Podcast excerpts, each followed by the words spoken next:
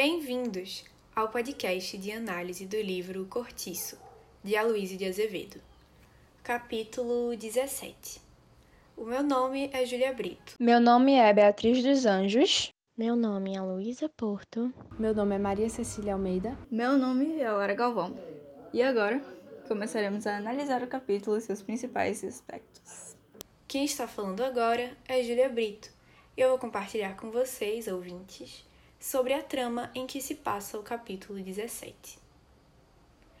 A história se volta em torno principalmente dos carapicus, que fazem parte do cortiço do João Romão, e dos cabeças de gato, que possuíam uma antiga rivalidade desde que este segundo surgiu. Entretanto, devido a isso e também à morte de Firmo, um cabeça de gato, desencadeia-se uma briga violenta no final da tarde. Relacionado a esse conflito, os personagens secundários que ajudam a trama são Agostinho, um morador do cortiço de João Romão, que estava atiçando o conflito. Além disso, Porfiro, que era um cabeça de gato que lidera o grupo com as suas habilidades de luta. Entremeado à situação, Botelho, um barão que morava ao lado do cortiço onde estava ocorrendo a batalha, estava observando tudo na proteção de sua casa, muito animado. O outro foco da narrativa está na bruxa, uma moradora do estabelecimento de João Romão, que põe fogo em sua casa, a número 88. Ela sempre quis realizar esse ato para ver o sofrimento dos moradores do cortiço. Entretanto, não foram só os moradores que se amedrontaram com o acontecimento, pois o Mira, uma personagem secundária, que é filha do barão, também se assusta com o ocorrido. Tal incêndio interrompeu a briga e mudou o rumo da narrativa, desesperando as pessoas durante horas. Mas, para o alívio de todos, os bombeiros chegam e conseguem apagar as chamas. Depois disso, são aplaudidos e aclamados, dando assim um desfecho para a história e acabando o capítulo analisado. Olá, ouvintes! Quem está falando agora é Beatriz dos Anjos e irei comentar sobre os aspectos linguísticos do capítulo. As construções linguísticas foram feitas baseando-se em uma sociedade do século XIX, através de seus costumes e do vocabulário da época. Elas podem ser identificadas a partir de palavras como austo e apopléticos, que não são muito utilizadas na contemporaneidade. Além disso, as especificações do âmbito principal da obra podem ser observadas por meio da classe social e das condições de cada personagem. Da mesma forma, a construção deles e de suas ações são feitas também levando em conta o ambiente em que vivem. Isso é reafirmado a partir da corrente determinista, a qual pregava que as condições da natureza impactavam no comportamento humano, característica muito presente no movimento literário do qual o livro pertence, o naturalismo.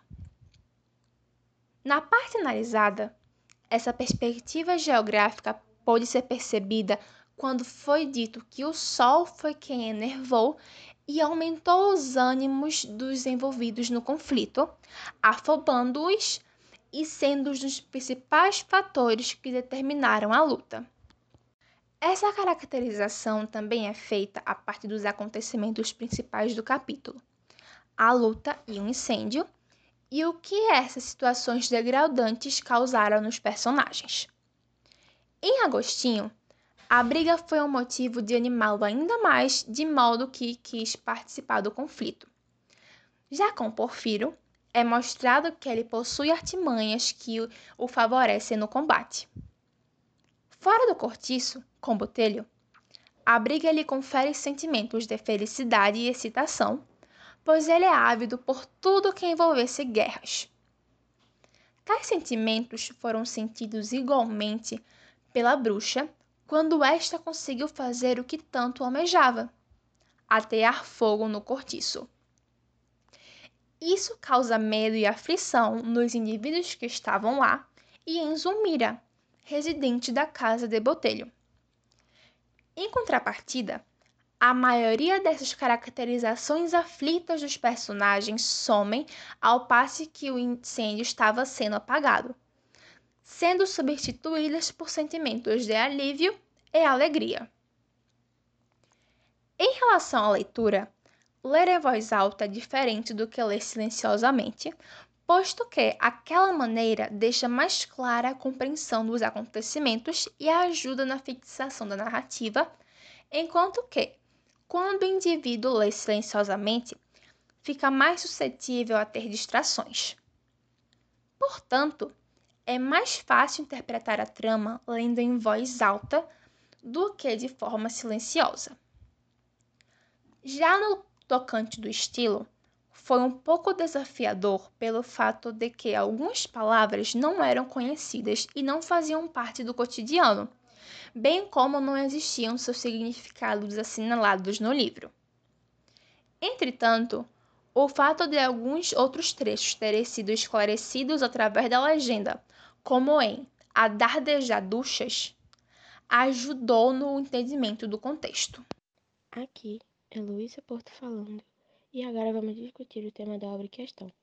Podemos dizer que o tema em si é a denúncia social do Rio de Janeiro no fim do século XIX. Esse tema é muito explorado, o qual é reforçado por meio das diferenças sociais e históricas dos indivíduos da trama, como, por exemplo, pelas lavadeiras do cortiço. No livro, aparecem dois tipos de questões, as sociais e as individuais e sentimentais. No caso das questões sociais, temos como maior representante o personagem João Romão, que torna-se um grande comerciante passando por cima de tudo e todos. A busca pela ascensão social, que aqui são puramente movidas pelo interesse individual, criando uma crítica social que é vista até hoje. Já nas questões individuais e sentimentais, temos o personagem de Jerônimo, que casa com Rita Baiana, mas não por amor. Ele se envolve com ela porque se sente atraído sexualmente por ela. Já que estamos falando de personagens, vamos entrar na parte que todo leitor faz naturalmente: escolher um personagem favorito e o mais odiado na história. Não sei vocês, mas está difícil de escolher os vencedores das categorias. Por isso, podemos perceber que o autor, Aloysio de Azevedo, tenta dar qualidades boas e ruins para cada personagem, para que não fique tão óbvio quem é o mocinho e quem é o vilão da história. Olá, espectadores! Quem está falando é Cecília e agora irei abordar sobre elementos presentes na história que trazem relações bastante interessantes entre alguns acontecimentos na trama. Uma relação bastante marcante na narrativa é a representada pelo fato de que, apesar dos conflitos entre portugueses e brasileiros, os moradores do cortiço de João Romão se uniram contra um inimigo comum que foi o ataque dos cabeças de gato contra eles. E já em contrapartida, temos o fogo como motivo de união entre os carapicus e os cabeças de gato, já que os dois, a partir do início do incêndio, tinham novamente interesses em comum, uma causa maior, que foi o cessamento do fogo. Podemos então observar uma alegoria entre a função da invasão dos cabeças de gato e o fogo, que é essa função de agentes unificadores entre esses grupos rivais existentes. Olá a todos! Quem está falando agora é Lara Galvão e eu vou falar da experiência de ler o 17º capítulo de O Cortiço. Nesse capítulo, o Cortiço passou pelo segundo incêndio do livro, então, para mim, isso não foi tão impactante quanto a primeira vez. Por outro lado, dessa vez um personagem morre, a bruxa, que eu soube que se algum personagem fosse morrer em um incêndio seria ela. Por esse fator, acho que o capítulo conseguiu manter o impacto. Outra diferença para os outros capítulos é o fato de não haver falas, mas devo dizer que isso não me fez gostar nem mais nem menos do que os outros capítulos. Por fim, eu não falo por todos, Porém, não acho a leitura desse específico livro ou capítulo prazerosa. Aqui é Julia Brito e agora nós vamos falar as considerações finais que nós tivemos com o capítulo até agora. Na minha opinião, esse foi um dos capítulos mais animados do livro até o presente, porque devido à quantidade de coisas que aconteceu e por fato, pelo fato dele não ser muito grande, ser uma leitura não muito arrastada e mais rápida, me ajudou muito na leitura. A narração também é muito empolgante, o que me deixou curiosa para terminar de ler e saber o que ia acontecer. No entanto, algo que eu não gostei muito foi a quantidade de palavras que nós não utilizamos mais hoje em dia. E mesmo tendo a legenda explicando algumas delas, outras ficaram sem explicação. E isso foi um empecilho para minha leitura. Outro problema é que, pelo fato naturalista da obra, muitos personagens bons, que são pessoas boas, estão tendo finais muito infelizes, e os personagens que não são pessoas tão boas estão cada vez mais felizes e com seus objetivos concluídos. As minhas expectativas para o rumo da história é, eu quero que no próximo capítulo se desenvolva mais e explique o que aconteceu com o Cortiço após o incêndio e também como cada personagem vai lidar com essas consequências. Olá, ouvintes! Sou Beatriz dos Anjos e vou falar minhas considerações finais sobre a obra. A experiência da leitura tem sido desafiadora pois o vocabulário da época não é muito fácil de ser compreendido, nem alguns acontecimentos. Confesso que em alguns capítulos há trechos que considero um pouco monótonos, tornando a leitura cansativa. Porém, em contrapartida, há outros que me fizeram ficar mais concentrada e focada. No que concerne aos eventos da trama e ao destino dos personagens, Espero que cada um resolva seus problemas, como ambição e falta de caráter, de forma pacífica e que evolua moralmente, para que as relações entre os personagens se desenvolvam de forma mais fluida e sem nenhum conflito aparente. Como já está perto do final da obra, penso que os acontecimentos futuros poderiam ocorrer com menor exaltação de ânimos e levando para um desfecho com a maior harmonia entre os personagens, no qual todos tenham um final merecido. Da mesma forma, a trama, em sua maioria, tem correspondido às expectativas com acontecimentos que não só fazem sentido e lógica, mas também foram inseridos no momento certo. No decorrer da leitura, percebi que tive sentimentos contrastantes, como curiosidade e foco em alguns, e um pouco de cansaço em outros. Em suma, percebo que a leitura dessa obra até o capítulo 17 foi instigante, e, no tocante ao capítulo que li, reconheço que outros tiveram mais destaque e mais importância. Aqui é a Luísa Porto novamente, e a minha impressão desse livro foi boa. No início eu achei que eu não ia me interessar muito por ser um livro que foi escolhido pelo colégio, mas cada vez que eu lia, mais eu queria ler para saber o final.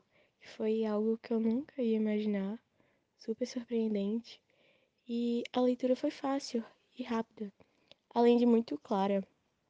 As histórias construídas para cada personagem foram marcantes a cada página do livro eu indico muito essa obra porque foi muito bem feita. Aqui quem fala é Maria Cecília novamente e vou compartilhar com vocês, caros ouvintes, minhas impressões e opiniões gerais sobre o capítulo 17. Sobre a linguagem, achei bem clara e fácil entendimento, justamente por não ter palavras fora do comum, muitas palavras fora do nosso vocabulário atual. Sobre o desenvolvimento da narrativa, gostei bastante. Acho que esses momentos de tensão e suspense sobre o que irá acontecer em seguida faz com que prenda o leitor na narrativa e traz curiosidades sobre as consequências que esse incêndio irá causar no cortiço. Aliado a isso também temos o final aberto sobre se o incêndio conseguirá ser cessado ou não. E essa foi a análise do capítulo 17 do livro O Cortiço. Espero que tenham gostado. Até a próxima!